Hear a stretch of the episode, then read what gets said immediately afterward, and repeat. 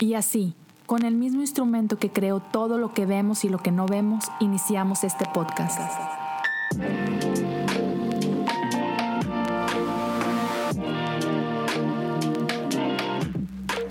Bienvenidos a Cosas Comunes.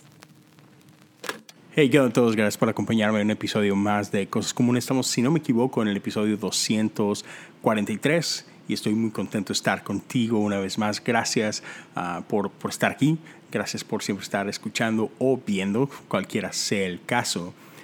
El día de hoy quiero hablar contigo de algo que es importante para, para todos aquellos que nos llamamos cristianos, uh, pero en las últimas semanas ha, ha, tomado como que otro nivel en mi vida, en, en lo particular.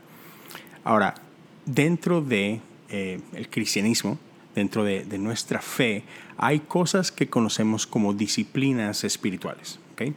Hay muchas, hay muchas disciplinas. Pero hay una en particular, y es de lo que te quiero hablar el día de hoy, que tiene que ver con la oración. Y es bien curioso como cristianos tenemos una relación bastante particular con la oración, porque de cierta forma creo que todos podemos reconocer la importancia de la oración.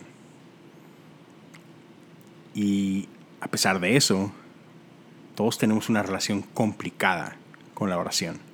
Uh, sabemos que es importante, sabemos que, que, es un regalo de parte de Dios, Jesús lo enseñó, uh, era clave en la vida de Jesús, y a pesar de todo eso, nos cuesta muchísimo tener vidas de oración. Y encontramos mil excusas para decir por qué no oramos de tal o cual manera o, o por qué lo que hago es suficiente, cuando si somos bien sinceros, la mayoría de los cristianos, um, ya, en inglés es we, neglect prayer, um, la, tenemos abandonada. Oramos cuando vamos a comer, oramos cuando estamos en problemas, y, pero, pero no tenemos una vida de oración.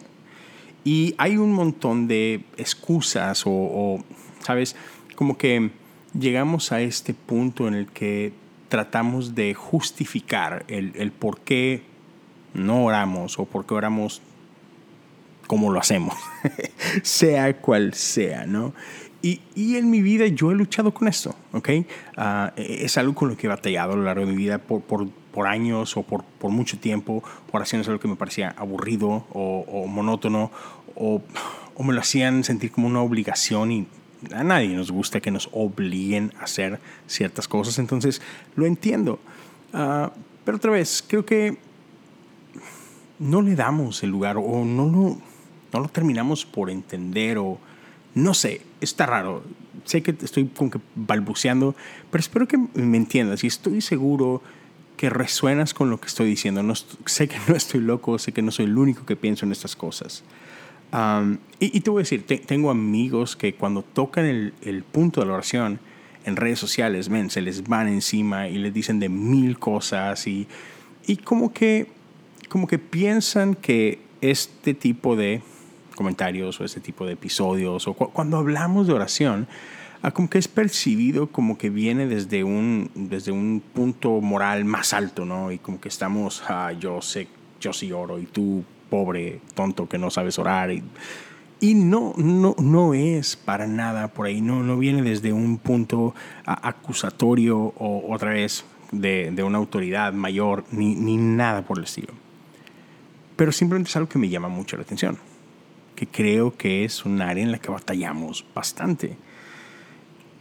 Y puedes escuchar cosas como esta, donde, donde gente dice, ya, es que, es que no necesito como una disciplina de oración. Orar, yo, yo oro todo el día.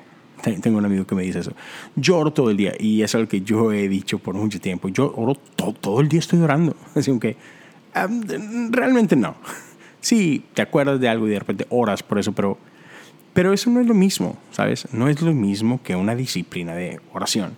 Uh, decimos cosas como, Dios conoce mi corazón, Dios conoce mis necesidades, no tengo que perder 15 minutos hablando de una sola cosa. O, también no quiero tratar a Dios como, como Santa Claus o como genio de la lámpara y nada más ir con peticiones. Y sí, es cierto, oración no es eso, ¿ok? Um, conozco gente que incluso dice, hey, ¿sabes qué? Orar más no va a hacer que Dios te ame más. Y ya, sí, estoy de acuerdo.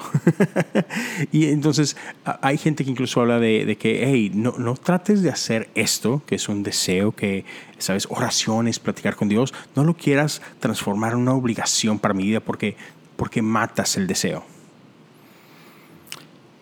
Y entiendo, otra vez, e, entiendo todos estos conceptos, entiendo todas estas ideas, todas estas justificaciones. ya, otra vez, yo las comparto, yo las he dicho en algún momento de mi vida, una o varias de esas, o todas. Pero por más que suene romántico esta idea de que, hey, sabes que esto es una relación y, no me obligues, y sabes que yo puedo venir delante de Dios todo el tiempo, a la hora que sea, en el momento que sea, y otra vez, sí, sí, sí, sí puedes. Hay una cosa en, en nuestra postura con respecto a la oración que para mí es problemático. Y es lo siguiente. Se trata de mí. Cuando uso todas estas excusas o estos razonamientos, el que está en el centro soy yo. ¿Ok? ya, cuando digo, no, es que no tengo que hacer eso, o es que no tengo que hacer esto otro, o es que no tiene que ser así, o es que no tiene que ser allá. Ya soy, soy yo y mis preferencias las que gobiernan este tipo de declaraciones. Y sé que lo que estoy por decir puede sonar un poquito duro, pero, ah, sé, de entrada, o sea, es que esto no se trata de ti. Y, hacerlo acerca de mí, la realidad es que se, se torna en algo que es idolatría, ¿no? Entonces, creo que a veces como cristianos perdemos un poquito de vista de esta carrera en la que estamos. Creo que a veces perdemos de vista ah, lo que estamos llamados a hacer. Y en cierta forma creo que se trata o, tiene que ver con esta idea que tenemos de, de que somos hijos de que Dios es mi Padre. Incluso cuando Jesús nos enseña a orar, las palabras que Él dice es Padre nuestro. Y sí, amén, gloria a Dios, claro que sí. Él es nuestro Padre. Y sí, somos sus hijos y es algo que me enorgullece y, y es una bendición en sí misma. Pero creo que a veces usamos eso como excusa, ¿ok? Usamos esta parte de nuestra relación con Dios, de padre, hijo, padre, hija, y, y nos escondemos detrás de ese aspecto de nuestra relación con Dios. Y quiero traerte a lo siguiente, otra vez, reconociendo, sí, sí, somos, somos, somos hijos, Dios es nuestro Padre, sí, ¿ok? Nada más que decir eso. Pero hay algo cuando se trata de nuestras vidas cristianas y es que la vida cristiana no es esto o aquello. Digo, rara vez en el mundo algo funciona así. Sino que vivimos entre tensiones de esto y aquello. ¿okay? Y, no es, y no es binario, o sea, no se trata más de con que dos cosas. Entonces sí, somos hijos e hijas, sí, Dios es nuestro Padre. Pero no es lo único que somos como cristianos. De hecho, este, este mote que recibimos importa, importa mucho. Hace poquito tenía una conversación con mi amigo Benjamín donde hablamos durante dos episodios acerca de qué significa ser cristiano. ¿okay? Y, y, podrás estar de acuerdo o no con mi postura, o podrás estar de acuerdo o no con la postura de Benjamín, pero somos cristianos, pequeños cristos. Algo que somos cuando, cuando tomamos esto es que estamos siguiendo a Jesús, decimos seguir a Jesús. Eso nos hace discípulos. Entonces otra vez, ya, somos hijos, pero también somos discípulos. Entonces no podemos negar u olvidar esa parte de quién somos y de lo que estamos llamados a ser. ¿Ok? Entonces, ¿qué, qué significa ser como Jesús? Y eso, eh, esa parte, ese, esa etiqueta de discípulo es bastante incómoda porque demanda algo de mí. ¿okay? ya, cuando, cuando soy hijo, usamos cuando usamos esa metáfora de hijo, muchas veces lo he escuchado y seguramente lo has escuchado tú también, de que no, no tengo que hacer nada. Yo, como hijo natural de mi papá, simplemente soy hijo. Yo no hice nada, yo no me esforcé para ser el hijo de mi papá. Mi papá y mi mamá hicieron todo el trabajo. Yo simplemente tengo la bendición de ser su hijo. No me tuve que ganar un lugar como hijo, right? Entonces, ya, está bien, entendido, pero, pero como discípulo es diferente. Ya, discípulo tiene otras implicaciones. Discípulo quiere decir que soy activo, proactivo en seguir a Jesús, en seguir sus enseñanzas, en seguir su ejemplo. Decir que soy cristiano y que soy discípulo significa que me someto a las enseñanzas de los apóstoles, que, que me someto en amor a otro grupo de creyentes como yo. Y caminamos juntos y aprendemos juntos y adoramos juntos y oramos juntos. Entonces no se trata simplemente de mí, de mis gustos, de mis placeres, de, de lo que sea. ¿Okay? Entonces ahí en ese terreno de discípulos en el que no, nos, no, no podemos ignorar la Biblia, no tenemos permiso de, de hacer eso. Entonces, ¿qué significa ser cristiano? Vez, y acabo de mencionar algunos ejemplos, nos sometemos a las enseñanzas de los apóstoles. Nos reunimos para adorar juntos, para compartir el pan y, la sal nos reunimos para orar junto a otros, para orar por otros. Nos reunimos también para, para cuidar de la viuda y de los huérfanos y del pobre, para ser generosos, para, para hacer lo que Jesús nos llamó a hacer, para traer el reino de los cielos a la tierra. Ya, todas esas cosas están ahí en esto que, que somos llamados, otra vez, discípulos. Y, ¿sabes? no podemos, si, si, vamos a tomar la Biblia en serio y si vamos a tomar a Jesús en serio, no podemos ignorar la vida de oración de Jesús. Es parte de quién es, es parte de lo que él hacía, es parte de lo que enseñaba.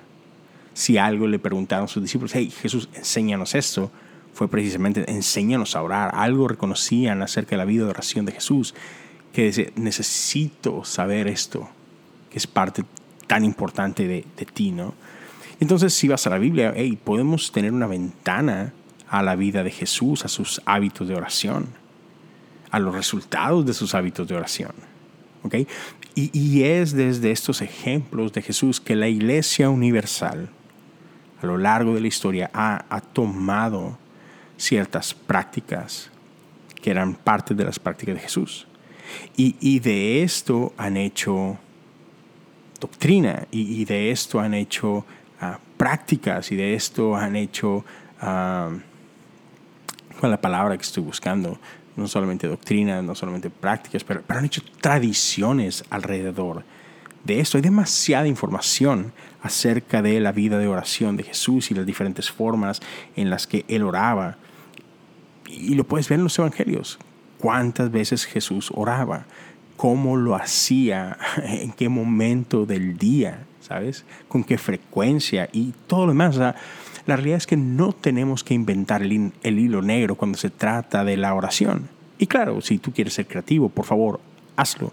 No, hay una forma de orar específicamente hablando, pero, pero sí hay muchas formas. ¿okay? Y entonces, si, si de pronto en tu propia vida es, es que, es que ah, me incomoda la oración porque no sé ni cómo empezar o no sé qué hacer, o, me aburro muy rápido, o ah, a, los dos minutos ya se me acabó de qué orar y todo esto. Y todas esas cosas son súper válidas, son cosas con las que todos luchamos.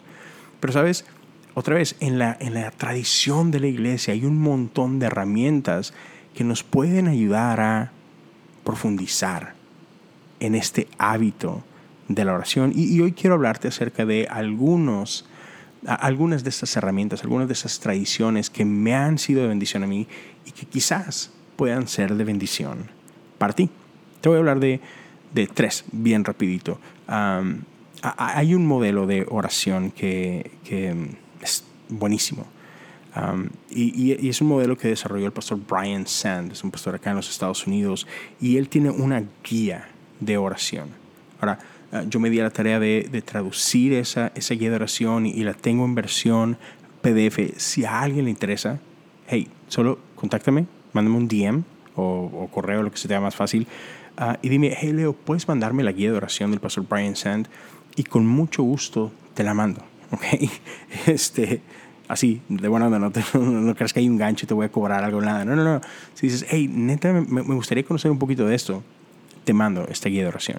Y, es una guía de oración que toma salmos y que toma oraciones eh, históricas y que, y que pone por ahí ciertos espacios libres para que tú puedas hacer esto tuyo y puedas tener una disciplina de oración. ¿Ok? Entonces, ahí está, esa es una. Ahora, dentro de la tradición de la iglesia, hay dos estilos de oración. Son, son similares ah, y son mucho, muy buenos. Uno de ellos se le conoce simplemente como la oración de las horas y otro se llama la hora santa. ¿okay? dentro de nuestra burbuja protestante evangélica es muy poco usada. ¿okay? E, esto es algo que la Iglesia Católica ha desarrollado muchísimo y, tienen un montón de material en esto.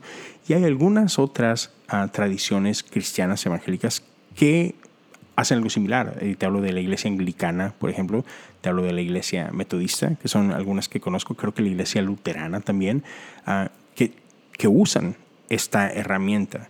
Este, y otra vez, es, es una hermosa manera de orar. Entonces, la oración de las horas toma su, su, origen de los salmos. ¿okay? Y, es, una, es una tradición de cientos y cientos de años de antigüedad. Y entonces hay, el día fue dividido, si no me equivoco, en siete horas, en siete momentos durante el día en el que los santos, en el que los creyentes reservaban un tiempo para orar. ¿okay? Y parte de los componentes que, forman parte de este ritual de oración, llamémoslo de esta forma, o de esta disciplina de oración, incluyen salmos, incluyen una lectura del Evangelio y, e incluye oración, el Padre Nuestro, algunas otras oraciones históricas en la iglesia y, tiempo libre para que, para que tú ores en tus propias palabras. Entonces, es, es una forma de orar, es una estructura. Ah, mira, yo tengo, por ejemplo, este, este pequeño libro, no sé si se puede ver o apreciar, pero se llama La liturgia de las horas. Y e, este librito en particular es, un librito mensual y cada día tú lo puedes abrir y otra vez, si haces batallas de que es que no sé ni qué orar, simplemente lo tomas y empiezas a orar estas oraciones. Otra vez, no, no se trata de vanas repeticiones. Estamos orando la palabra de Dios. Estamos orando a través de los salmos, estamos orando el Padre Nuestro, estamos orando algunos, algunas otras oraciones de otros que han caminado antes que nosotros. Y esa es una gran manera de hacerlo. Es una de las prácticas que, yo hago y es una gran bendición para mi vida.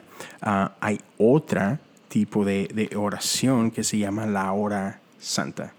Y esta tiene el propósito simplemente apartar una hora de tu día, cualquier hora, puede ser en la mañana, puede ser en la tarde, puede ser en la noche, pero, pero nos invita simplemente a esta disciplina de decir, voy a orar, voy a orar, voy a hacer el tiempo.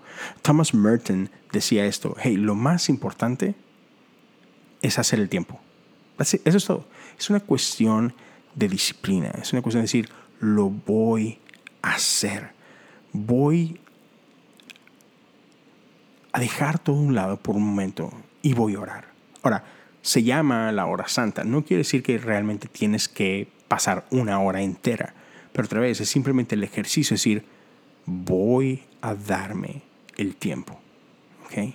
Voy a darme el tiempo. ¿Y qué puedes hacer durante esta hora que apartas? Otra vez, no tienes que a fuerzas consumir una hora, pero, ¿sabes? Puedes traer tu Biblia y puedes decir, ¿sabes qué? Un día un salmo. Y ahí voy a empezar. Y después de orar un salmo, voy a esperar. Voy a dejar que Dios me hable a mi vida. Y, voy a tener quizás un diario conmigo y voy a escribir lo que, lo que siento de parte de Dios. ¿Sabes qué? Después de hacer eso, voy a orar el Padre Nuestro. Y después del Padre Nuestro, voy a orar por mis amigos. Y no sé, tienes un plan. ¿Sabes? No nada más te sientas y ya pasaron tres minutos, es que pues, pues ya no sé qué hacer. No, hay un plan. Hay un plan y, cada día lo vas siguiendo y, y, cada día se puede ver diferente. Hey, ¿sabes qué? Lunes voy a orar por mis amigos y voy a orar un salmo y el Padre Nuestro. Martes, hmm, el martes el martes voy a orar por, no sé, mis gobernantes, whatever. El, miércoles voy a orar por mis pastores. El jueves voy a orar por mi equipo de fútbol que le va bien mal. Lo que sea, ¿no? Pero otra vez, tienes un plan.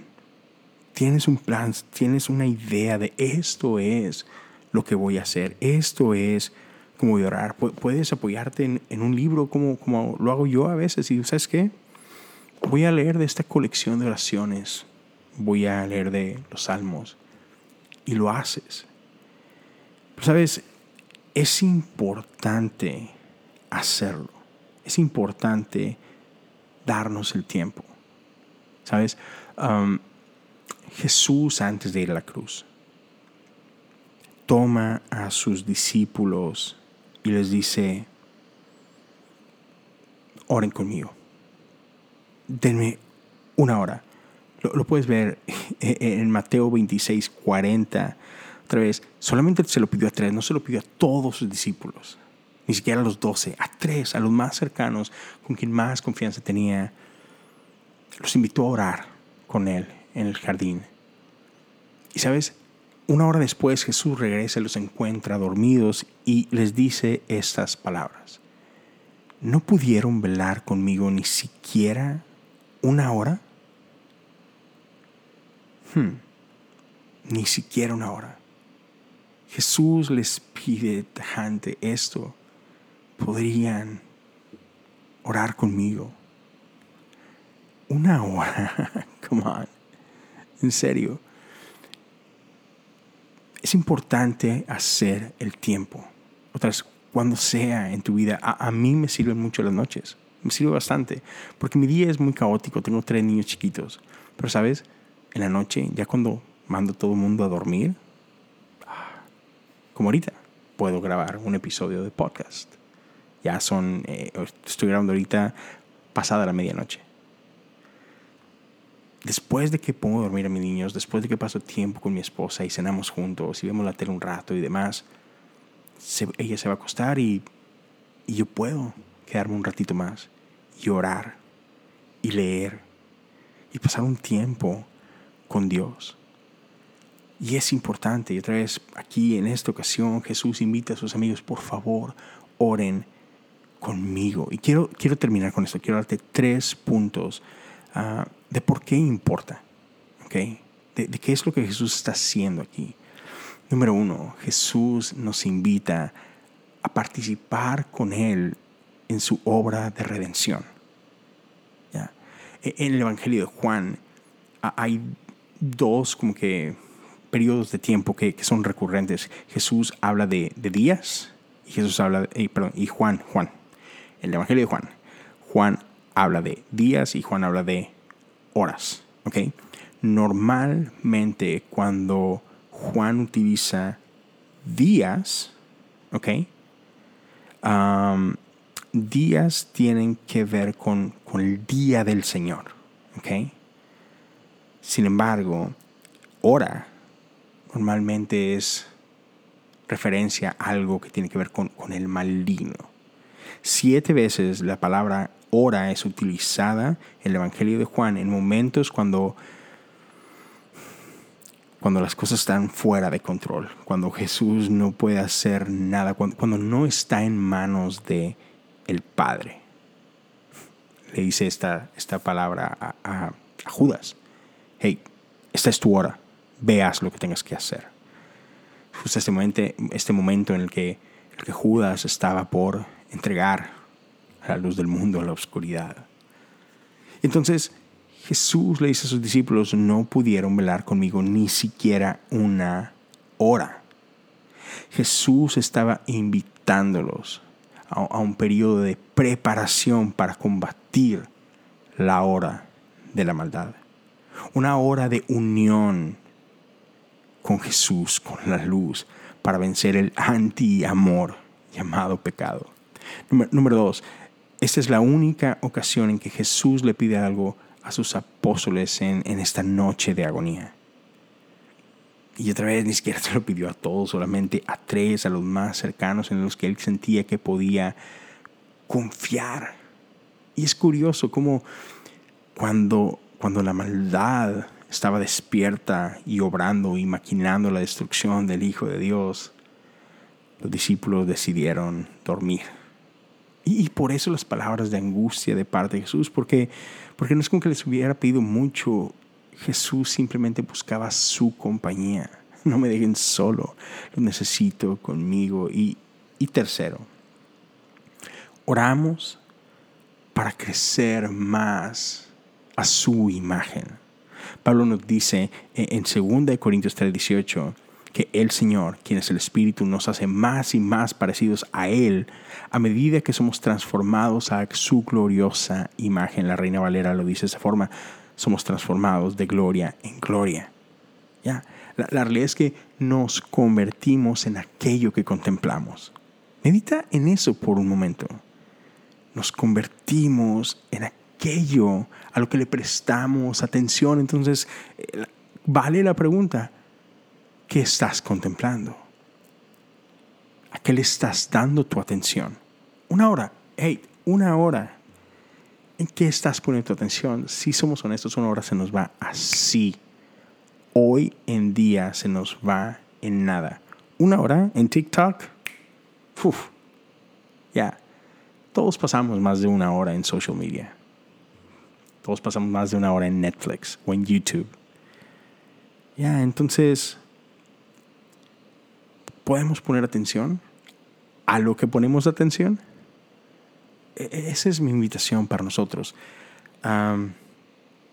puedes orar como quieras, pero pero yo te animo a eso. Ora. Ora. Orar es pasar tiempo con Jesús. Sí, orar es pasar tiempo con el Padre. Orar es pasar tiempo con el Espíritu. Hey, a todos nosotros anhelamos una eternidad con el Padre. ¿No podemos darle una hora un día? Ya, creo que pensemos un poquito, ¿no? Analiza tu actitud respecto a la oración y, simplemente considéralo, wow, ¿en serio? ¿E-, ¿Esto es lo que creo la oración? ¿Qué implicaciones tiene a, esto sobre qué es lo que yo pienso acerca de Jesús? ¿No puedo dar una hora, media hora? Wow, ¿qué dice eso de mí, de mi amor por Él, de, mi pasión por Él? No sé, es, ya, yo sé que suena medio tajante, medio raro, medio como que too much, pero ya, mi, mi, deseo con este episodio es simplemente que ojalá pueda despertar algo en nosotros, al menos que, al menos que lo consideremos y que realmente pongamos atención a, a nuestra actitud acerca de la oración y, que quizá podamos considerar el oro lo suficiente, a lo mejor ni siquiera lo habíamos pensado, pero ¿podría orar más? ¿Qué implicaría orar más? Orar mejor. cuando cuando los caminantes de Maús iban marchando. Pasaron horas con Jesús. Pasaron horas con Él. Y al final dice que sus corazones estaban encendidos. Ya, algo pasa cuando pasamos tiempo con Jesús. Y mi oración es esa, que nuestros corazones puedan arder en su presencia. Entonces, ya, e-, eso es todo lo que quería compartir contigo. Uh, otra vez simplemente algunas prácticas que han sido de mucha bendición para mi vida. En las últimas semanas me la he pasado encerrado mucho tiempo uh, y, y, no podía hacer gran cosa. Y, y, y, cosas empezaron a pasar en mí, ¿no? Me sentí un poquito inseguro, me sentí que no estaba haciendo nada. Y, y en ese tiempo la oración fue tan importante. Y decir es, ya, simplemente voy a esperar en Él Simplemente voy a pasar tiempo con Él. No tengo que hacer nada, que lograr nada, que, ¿sabes? Ah, ser productivo. Simplemente voy a pasar tiempo con Él. Y ha sido un tiempo increíble ah, para mi vida. Pero entonces, ya, oración nos invita a ser un poquito disciplinados. Nos, nos invita a ponerlo a Él por encima de todas las cosas. Sobre todo quitarnos a nosotros del medio. Ya, ya no sé, e, e, ese es el episodio, eso es lo que quería compartir con ustedes. Gracias por acompañarme hasta acá. Si esto fue de bendición, si algo de aquí resonó contigo, déjamelo saber, compártelo con alguien más. si estás escuchando en Spotify, déjame un comentario. Hay, una parte por ahí donde puedes comentar algo. ¿Qué es lo que tú piensas de la oración? ¿Cuáles son tus retos? ¿Qué te gustaría, cómo te gustaría que se viera tu vida de oración? si estás escuchando en Apple Podcast, te invito a que te suscribas, a que dejes por ahí un review. Si estás viendo en, YouTube, gracias. te invito a que suscribas al canal, activa la campana, comparte esto con alguien y sobre todo, déjame saber qué es lo que piensas una vez más acerca de este tema que es la oración. Ah, si alguien quiere apoyar económicamente a lo que es Cosas Comunes, puedes hacerlo a través de patreon.com diagonal Cosas Comunes. Puedes apoyar desde un dólar al mes. Ah, cualquier aporte es bien recibido. Te lo agradezco con, con el alma. Ah, y, si, no, si no puedes hacer eso, pero, quieres apoyar eh, este proyecto, te animo a que simplemente otra vez compártelo. Compártelo en tus redes sociales. Puedes desde Spotify compartirlo en tus stories y invitar a alguien a, que, a, que, a que lo cheque. Entonces, una vez más, gracias por acompañarme hasta acá. Que tengas una increíble semana. Yo estoy a punto de irme a un campamento ah, con, con, cientos ah, de mis amigos pastores de, de, la iglesia metodista del estado de Texas. Vamos a, pasar tres días buscando a Dios, soñando juntos, adorando juntos. Y, bien emocionado porque me invitaron a, a dirigir los tiempos de alabanza y de oración juntos. Entonces tengo rato de no dirigir alabanza y ya, estoy bastante emocionado por pasar estos tres días por allá en un campamento y súper chido porque mi esposa y mi niños van a acompañarme, entonces va a ser, va a ser un lindo, lindo tiempo. Ah, ya, Dios te bendiga, cuídate mucho y espero que nos podamos ver y escuchar la próxima semana.